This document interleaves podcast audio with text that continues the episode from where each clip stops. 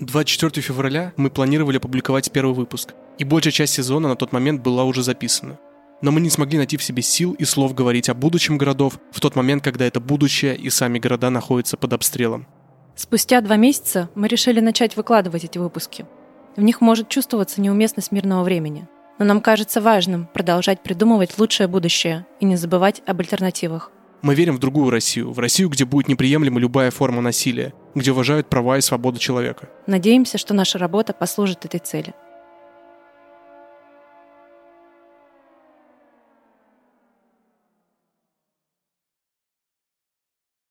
Ну что, ты придумал слоган-то свой? Да я вот не знаю, но вот Ну, скажи. э, слоган такой. В песочнице подкаст «Исследование про будущее городов через эксперименты и провокации». И вот мы сидим в песочнице. И мы сидим в песочнице.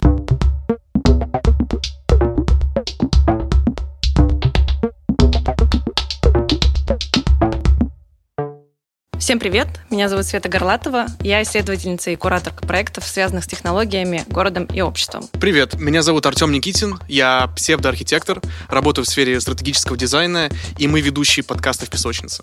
Это подкаст исследования про будущее городов через эксперименты и провокации. Это наша попытка использовать подкаст как э, медиум исследования, через который мы вместе с приглашенными экспертами будем разбираться в тех версиях будущего городов, которые нам предлагают появляющиеся технологии.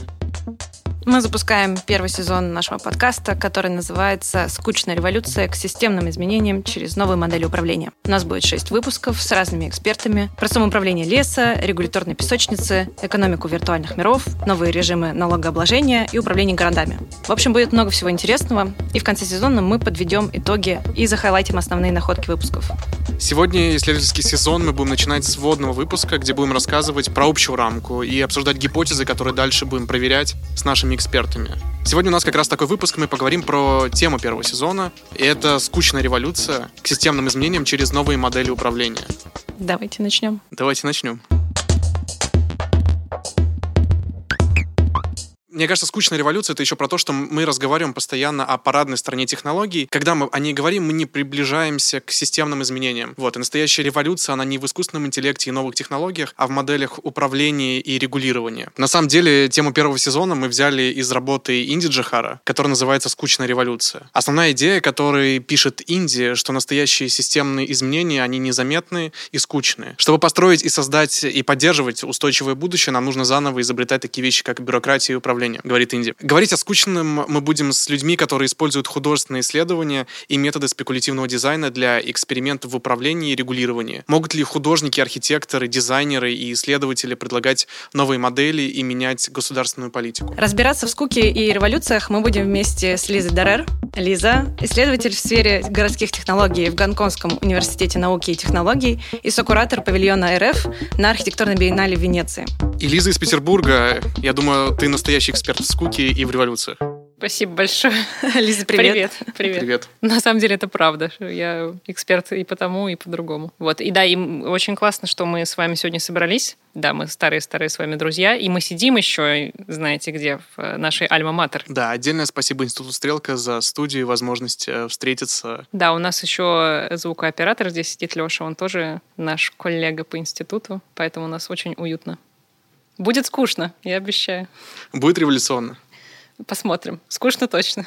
Давай начнем со скуки. И во второй части поговорим уже про революцию. Давай разберемся в основных понятиях э, public policy, то, чем ты занимаешься. Ты и архитектор по первому образованию, но уже несколько лет ты уверенно убегаешь от классической архитектурной практики. Можешь рассказать, почему ты решила заниматься public policy и городскими технологиями? В общем, от архитектуры я, правда, убегаю уже много лет. Сначала убегала в плане масштаба, то есть я перешла от проектирования такого архитектурного, там, дома, интерьеры, я перешла к городскому масштабу. Параллельно я всегда интересовалась технологиями, и это был такой, скорее, сайт-интерес. У меня были какие-то там стартапы, 3D-печать и всякие странные вещи. Вот, и я искала, видимо, какой-то третий компонент для всего этого дела, как совместить эм, интерес к городу и к технологиям. Ну, потом появился интерес к умным городам, технологии в городе. И параллельно шло размышление о том, а кто вообще правит банкетом. То есть э, архитектор, он же строит для кого-то, и всегда все жалуются на заказчиков, например. Когда ты начинаешь работать с городом, ты строишь общественное пространство для кого-то, и ты приходишь уже воплощать чье-то готовое решение. И, наконец-то, я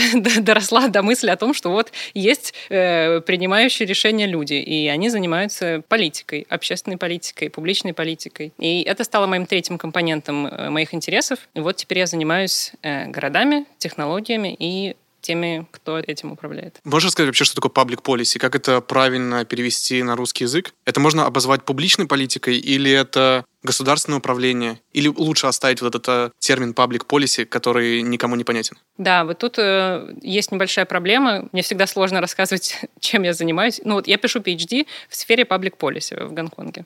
Я начинаю рассказывать, что я делаю, и паблик полиси, понятно, что по-русски паблик это вообще что-то другое. Полиси тоже какое-то странное слово. Если загуглить, то Википедия переведет это как государственная политика. И, и сразу хочется куда-нибудь забежать, залезть под стол или выйти куда-нибудь, не знаю, на улицу и кричать про это очень громко. То есть это не очень точный перевод публичная политика есть версия, но тоже политика остается. И у нас вот две проблемы. Оба слова вызывают проблемы. Публичный или общественный Потому что общественная политика – это вообще другое дело. То есть э, общественная политика, она касается только общественных вопросов, образования, медицины и прочего. Тоже неверно. А политика для нас страшное слово. И полисис – это не равно политика. Поэтому проблема перевода. В русском языке аналога какого-то нету, и это на самом деле симптоматично. То есть нету термина и нету школы занятия этим вопросом, что такое публичная политика. И это, в общем, влечет за собой проблемы. Да, есть ли у нас какие-то примеры, на котором ты можешь объяснить, э, что такое паблик полиси? В общем, полиси, как политика, это курс действий или образ действий. И он может быть э, внутри, например, компании частной то есть мы хотим достичь э, чего-то, и мы выбираем какой-то образ действия. То есть там два компонента. Это постановка задачи и подбор способа действия, ну, подбор инструментов. Два компонента. Когда мы говорим про public policy, мы переключаемся уже сразу, что это касается государства. То есть какие-то решения, которые принимаются в государстве для решения общественно значимых проблем или там, государственно значимых проблем. Ну, на самом деле, четкого определения нет. То есть по-русски сложно понять, а даже в английском языке все академики бьются, придумывают новые определения. И мне очень нравится, я помню, когда я стала учиться, я открыла учебник, мне с тех пор запомнилось, э, говорят, это как порнография. Ее сложно определить, но когда я ее вижу, я понимаю, что это она. Вот, поэтому э, как бы это немножко э, снимает с тебя груз ответственности за правильное определение. Но в целом, да, это постановка задачи и подбор инструментов в сфере каких-то общественных интересов и государства. Да, можно тогда перейти к вопросу, как полиси создается. Можно взять жилье в Гонконге. Да, для меня довольно близкая тема. Пока что свое жилье не покупала, но, судя по ценам, никогда... Ты готовишься? Но к этому невозможно подготовиться. У тебя никогда не хватит на это денег. И с русскими зарплатами особенно. И с местными не хватает. Ну, в общем, на примере Гонконга нужно сначала понять, да, у нас признать, понять и признать, что да, у нас есть проблемы с жильем, и она для нас приоритетная сейчас. То есть люди не могут себе позволить купить жилье. Особенно, там, можно уточнять, особенно уязвимые группы населения. Дальше нужно сформулировать несколько вариантов решений. То есть можно, например, строить соцжилье. Или можно разобраться в проблеме и понять, а у нас вообще-то земля дорогая, и земли не осталось. Но у нас в Гонконге, по факту, есть много земли, занятой парками. Горы, деревья, в общем, люди там гуляют, и эта территория защищается. И вот один из обсуждаемых способов решения – это отобрать кусок от парка. Сложное решение, э, но оно есть. Вот, допустим, у нас два варианта. На следующем этапе нам нужно принять решение. Есть люди, которые выбирают из этих вариантов. Они говорят, ну, давайте просто срубим деревья и вот будем строить на этом месте. Дальше это применяется. Весь бюрократический аппарат начинает рубить, не знаю, деревья, отжимать землю, строить жилье, договариваться э, и применять это все на практике. И на последнем этапе э, оценка этих действий э, вот будут подведены итоги. Там, сколько квартир дали, сработало, не сработало, изменило ли это хоть как-то ситуацию, например.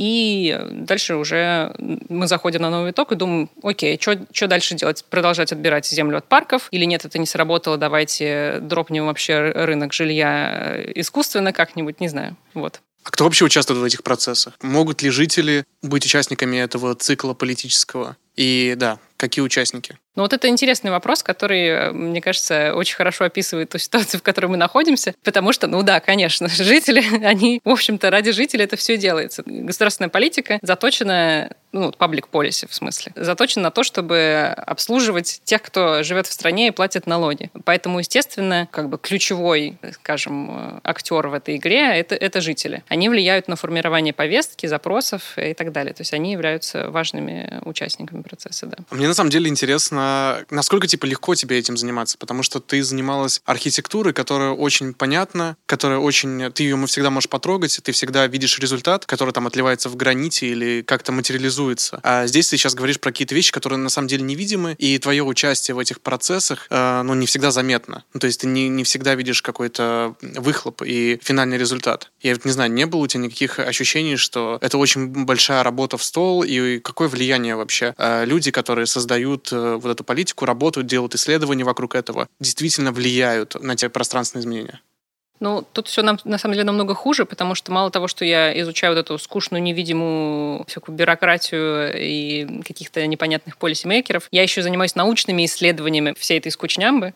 Э, то есть я не вижу вообще ничего, ничего не произвожу, никакого дизайна или так далее. Конечно, ну, это сложно. Но вы являетесь акторами, правильно? То есть э, институция, в которой ты находишься, она как бы актор этого политического цикла. И к вам, по идее, обращаются, если есть какие-то запросы, вы участвуете в формировании тех или иных мер, тех или иных инструментов для решения вопросов и решения проблем. Да, да. Ну, я еще маленькая, я только учусь, но, например, мой супервайзер, он э, консультировал пока еще у Google существовал проект Sidewalk Labs, мой супервайзер, он их консультировал, проводил воркшопы, э, говорил там про всякие разные модели владения данными. То есть его привлекают как консультанта. Ну и в идеале человек, занимающийся научной деятельностью в этой сфере, служит экспертом которому обращаются, или может пойти работать вот в исследовательский центр или в консалтинг и быть актором на этапе формулирования некой полиси. Мне кажется, тут как раз вот эта невидимость э, может превратиться в видимость через инструменты. Если мы формулируем какую-то политику, то мы всегда думаем, а вот мы, не знаю, введем там какой-то новый режим налогообложения, мы там что-нибудь запретим. И это как бы непосредственно повлияет на то, как люди будут, например, пользоваться какими-то вещами, которыми не пользуются ежедневно. Вот я все вспоминаю случай с электросамокатами, который был летом. Во-первых, как раз медиа очень сильно раздули, ну, как бы, наверняка это как бы и так есть проблема. Случается огромное количество ДТП и даже с фатальными исходами, со столкновениями электросамокатов э, с людьми. Но все равно как бы в медиа это довольно широко освещалось, и в итоге это вылилось там в каких-то странах э, полностью запрет, где-то это было ограничение скоростей, и почему-то вот мне все казалось, что в Петербурге должно быть принято решение, что выделят отдельные полосы для электросамокатов, и вроде как это кажется таким вполне себе здравым, э, взвешенным решением задачи, которая стоит, но это не было сделано. И мне кажется, вот как раз конкретные действия, инструменты э, в полисе очень сильно влияют, и они становятся видимыми. Можешь рассказать, вот все ли нужно регулировать? Ну вот да, ты рассказала про бан самокатов. Могу очень как бы ли, лично эмоционально с этим соотнестись, потому что в Гонконге, например, они вообще запрещены, потому что там тоже был случай, э, сбили, по-моему, ребенка, и они сказали, ну все, теперь не будет самокатов. Или там запрещены полностью электронные сигареты, потому что мы заботимся заботимся там о гражданах, и мы решили, что мы запретим. Вот. И вот этот такой полный запрет — это такой радикальный инструмент регулирования, он не единственный, как ты сказала. Можно даже, для меня это в какой-то момент было открытием, что инструменты делятся как-то на более высоком уровне вообще на две разные части, на частные и общественные. То есть помимо того, что можно вот всякие там законы регулирования стратегии, можно это регулировать на индивидуальном уровне. Например, если есть задача решить какие-то проблемы ухода за пожилыми людьми, то структура семьи и семейных отношений, заботы о старших, она тоже служит достижению цели. То есть понятно, что этим, как бы на это сложно влиять, но в принципе можно рассматривать это тоже как некий инструмент достижения цели, то есть воспитать какое-то новое нормы поведения внутри семейной какой-то ячейки и таким образом решить проблему ухода за стариками и снизить нагрузку, например, на дома престарелых. Вот. Это называется частный уровень инструментов. Вот. А общественные можно пойти, ну вот регулирование такой самый радикальный, самый легкий, наверное, это информирование. То есть можно сделать э, компанию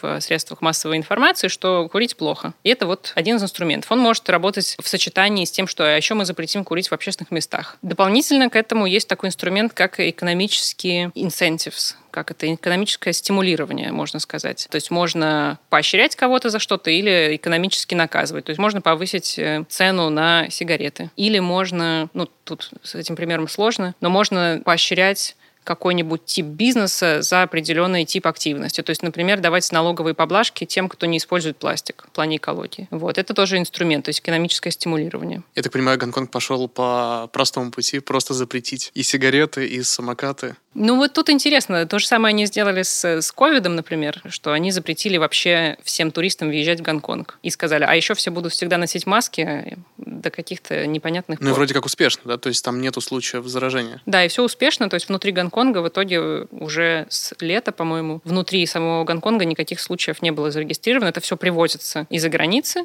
и такая налажена схема карантинов, очень строгих. Я вот сейчас вернусь э, в Гонконг и буду сидеть три недели за свои деньги в гостинице. Потому что такой закон. Неудобно, кошмар. Ну, то есть я жутко бешусь. Но, с другой стороны, когда ты оказываешься в Гонконге, ты понимаешь, что ты в безопасности. Очень радикальные меры. Там можно отдельно обсуждать, в каких обществах они возможны, в каких нет. Мы видим, что в Австрии там все протестуют, например. Такую, если, если вокруг Австрии построить такую же стенку, как вокруг Гонконга, австрийцы, наверное, не вывезут. Ну и вот уже э, сопротивляются. Ну да, у всех раз разные инструменты. Ну, есть еще последнее, я скажу. Он такой, короче, скучно. Я, я вам обещала, что будет да, скучно. Да, да. Вот, вот последний скучный инструмент это можно там напрямую выдавать какие-нибудь материальные блага, например, не знаю, там даже талоны нет. Талоны это, кстати, наверное, не прямое предоставление. Но можно вот выдавать соцжилье, например, чтобы решить какую-то проблему. Ну, вроде как со скукой стало немного понятнее. Мы, наверное, все заскучали уже. Я надеюсь. Теперь дело за революцией. Мне кажется, нужно немножко растрястись. То есть все то, что ты говорила сейчас, Лиза, это на самом деле... Э, вот там происходит настоящая революция. Там, там, там замес, да. Лиза, помимо академической деятельности, у тебя есть художественные проекты. Ты сокуратор в павильоне РФ на архитектурной биеннале Венеции. И тут возникает вопрос, э, как ты совмещаешь и вообще как помогает э, всякое художественное исследование, всякие спекулятивные подходы в твоей профессиональной практики касаемо публичной политики? Как вот это художественное и безумное совмещается со скучным и, и унылым? Нет, ну тут, тут очевидный ответ, что благодаря художественной практике я не умираю со скуки, потому что иначе я бы не вывезла. Поэтому, да, э, это такие... Я дав давно для себя поняла, что это хорошие два компонента, что всегда нужно заниматься... Ну, я для себя, я такой человек, что я могу получать удовольствие от табличек Excel, но при этом какую-то другую часть жизни мне нужно потратить на что-то более как-то стимулирующее мой мозг и воображение. Поэтому как раз эти два компонента классно сочетаются. И вот ты до этого задал вопрос, может быть ли революция, может быть кука революционной, как ты сказал? Как ты я сказал? Я Всегда сказал... ли революция должна быть скучной? Всегда ли Всегда Революция должна быть скучной.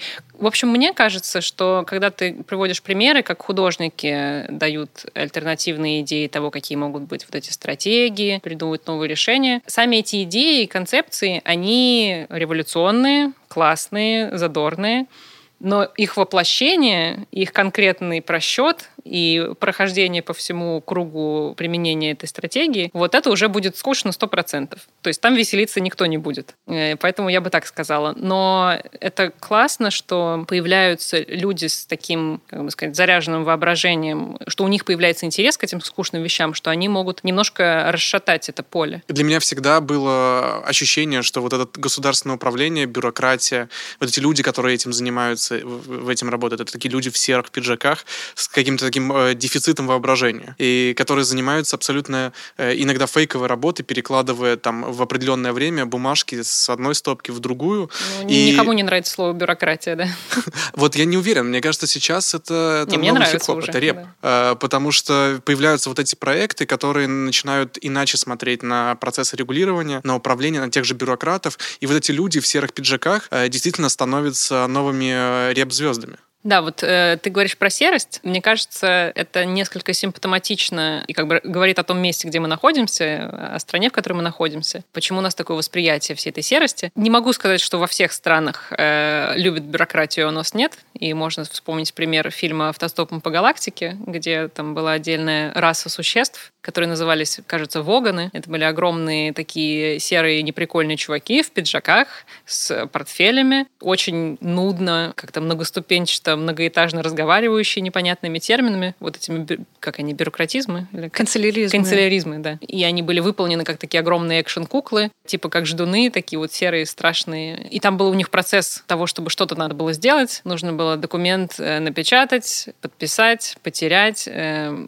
сжечь, потом опять найти, откопать, подписать, и тогда, может, что-то произойдет. Поэтому так, к бюрократии как бы сложно, приятно относиться, потому что ты всегда с ней сталкиваешься, она тебе какие-то препоны там э, ставит и палки в колеса. Но отдельно от этой вот бюрократии, ее образа, есть еще наша, ну, можно сказать, гражданская позиция, наше понимание того, а можем ли мы быть частью этого процесса, а должны ли нам что-то для нас, что-то хорошее делать или нет. Мне кажется, что это наше некоторое поколение. То есть за себя я точно могу сказать, я вот выросла, э, родилась, выросла в 90-е, ну, наверное, тогда я об этом не думала, но в целом ощущение того, что ну, нет вот этой вот какой-то заботливой э, руки государства, да, которая для тебя что-то делает, и ты такой, а можно мне еще вот этого немножечко, а это мне не нравится, а тут мне холодно, а тут мне дует, как бы, а можно музыку погромче. Нет, оно где-то там как-то работает, и ладно. Когда ты из школы выпускался, ну, не было у тебя идеи, а пойду-ка я поработаю на государство хорошее дело, эм, будут делать людям хорошо. У нас просто идеи такой нет. Мне кажется, сейчас это немножко меняется. У меня сейчас есть друзья, которые в Дептрансе, например, работают. Это становятся более прикольные институции с э, более там, модными подходами, всяким сервис-дизайном и прочее. И вот до того, как переходить к революции, как ты говоришь,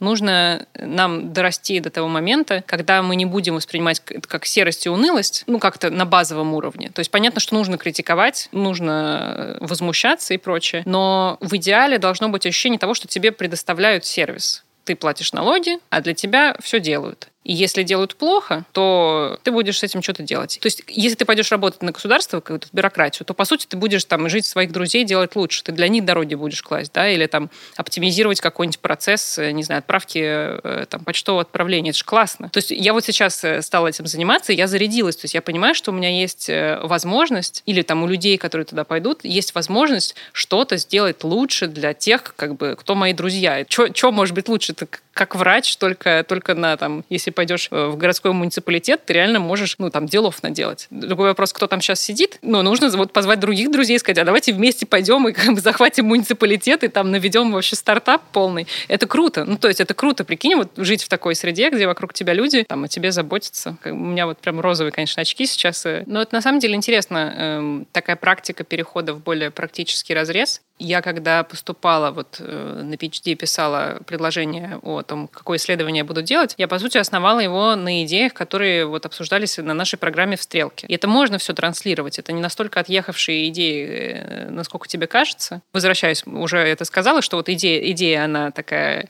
яркая, веселая и какая-то ломающая тебе мозг, а потом идет скучное воплощение, там, скучный research, может быть. Но это не разные миры, они, они пересекаются, и в этом как раз классность не будем разделять как бы вот эту скучную бюрократию от каких-то спекулятивных процессов. Но они просто за ручку должны ходить вместе. Да, и у тебя получается такой странный симбиоз. С одной стороны, ты сокуратор павильона на архитектурной биеннале, где делаешь абсолютно экспериментальные вещи, связанные там с игровой средой, связанные с какими-то странными теориями, которые не совсем практика применимы. И с другой стороны, ты пишешь э, научную работу, очень практиков сфокусированную, касаемо городского управления. И мне кажется, скучная революция, она как раз-таки в этом, э, что настоящие изменения, системные изменения, они должны быть э, свежими, революционными и немножко э, в игровой среде. Да, и не нужно бояться уходить в провокации и женить их вместе с бюрократией. И должен быть здесь еще и обратный процесс, что бюрократия не должна бояться провокаций и экспериментов. Хотя вот я на самом деле сейчас это все сказал, и это на самом деле больше вопрос. Может быть, в конце сезона мы ответим, типа, действительно это так? Или все это, все это просто красивая картинка. То есть все вот эти проекты э, художников, которые заигрывают с регулированием, которые заигрывают с управлением, на самом деле это просто художественный жест и не более того. И настоящие изменения, они вот в институтах, они с серыми пиджаками. Ну, на мой взгляд, в целом роль искусства, то есть если я не хочу как-то обидеть кого-то из э, там, наших будущих гостей, кто имеет отношение к арту. Я знаю, что есть проекты, которые действительно нацелены на реализацию. Это там не, ну, это не арт, это, это скорее дизайн. Ну, policy design это тоже отдельная сфера э, деятельности, когда ты умышленно как-то конструируешь эти policies или там дизайн институций. Это тоже сейчас я не буду уходить, вот там много разных пересечений. Вот, но даже если это арт такой провокативный, он же формирует повестку, то есть роль э, артистов, которые смелые вещи себе позволяют, не связанные, там, они не утруждают себя делать какие-то скучные там концепции, там, подробные предложения, но они меняют повестку, они там меняют общественный запрос или показывают, что а вот можно по-другому. Это все спектр. С одной стороны арт, ну, допустим, с другой стороны полисис, и там есть пересечение, и можно выкручивать одно и другое там в разных степенях, получать разные замиксовки. Но это очень круто, что они сходятся вместе, поэтому, да, я очень excited по поводу сезона сезона. Да, Лиза, спасибо и до встречи в новых сериях. Пока-пока. Спасибо всем, кто нас слушал. А, если вам понравилось или у вас есть какие-то комментарии, оставляйте их, пожалуйста, в отзывах на всех платформах, где вы слушаете наш подкаст. Мы очень ждем ваш фидбэк. Также над выпуском работали продюсер Алексей Орлов, музыка Никита Алексеенко, мастер сведения Илья Шматков.